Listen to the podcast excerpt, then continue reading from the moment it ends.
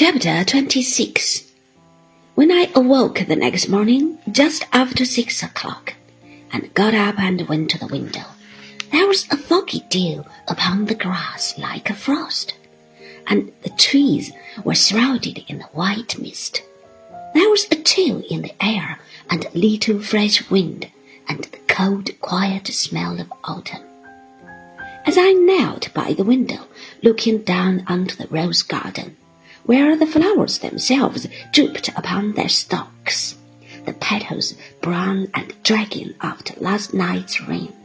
The happenings of the day before seemed remote and unreal. Here at Manderley, a new day was starting. The things of the garden were not concerned with our troubles.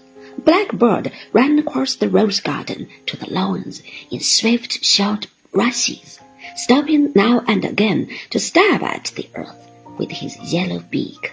A thrush, too, went about his business, and two stout little wagtails following one another, and a little cluster of twittering sparrows.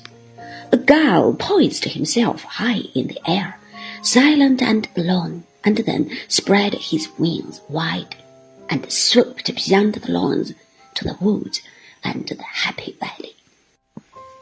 These things continued. Our worries and anxieties had no power to alter them. Soon, the gardeners would be astir, brushing the first leaves from the lawns and the paths, raking the gravel in the drive.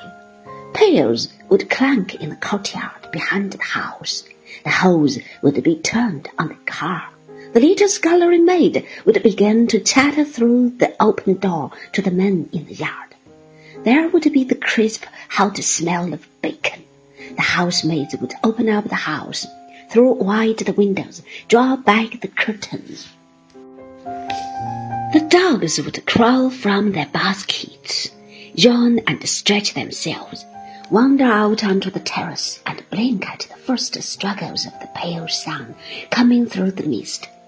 Robert would lay the table for breakfast, bring in those piping scones, the clutch of eggs, the glass dishes of honey, jam and marmalade, the bowl of peaches, the cluster of purple grapes with the bloom upon them still, hot from the greenhouses.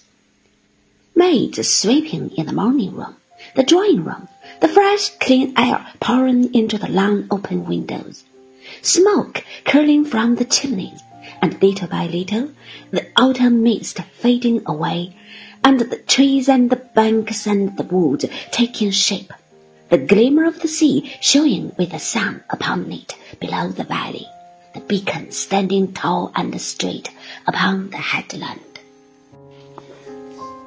The peace of Manderley, the quietude and the grace.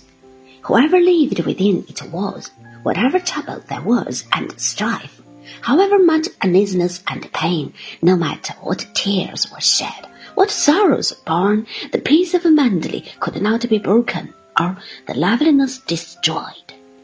The flowers that died would bloom again another year. The same birds built their nests. The same trees blossom.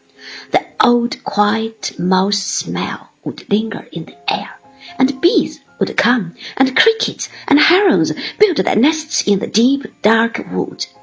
The butterflies would dance their merry jig across the lawns, and spiders spin foggy webs, and small, startled rabbits who had no business to come trespassing poke their faces through the crowded shrubs.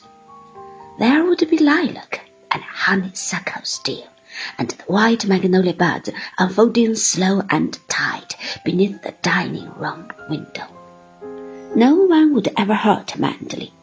It would lie always in a hollow, like an enchanted thing, guarded by the woods, safe, secure, while the sea broke and ran and came again in the little shingle bays below.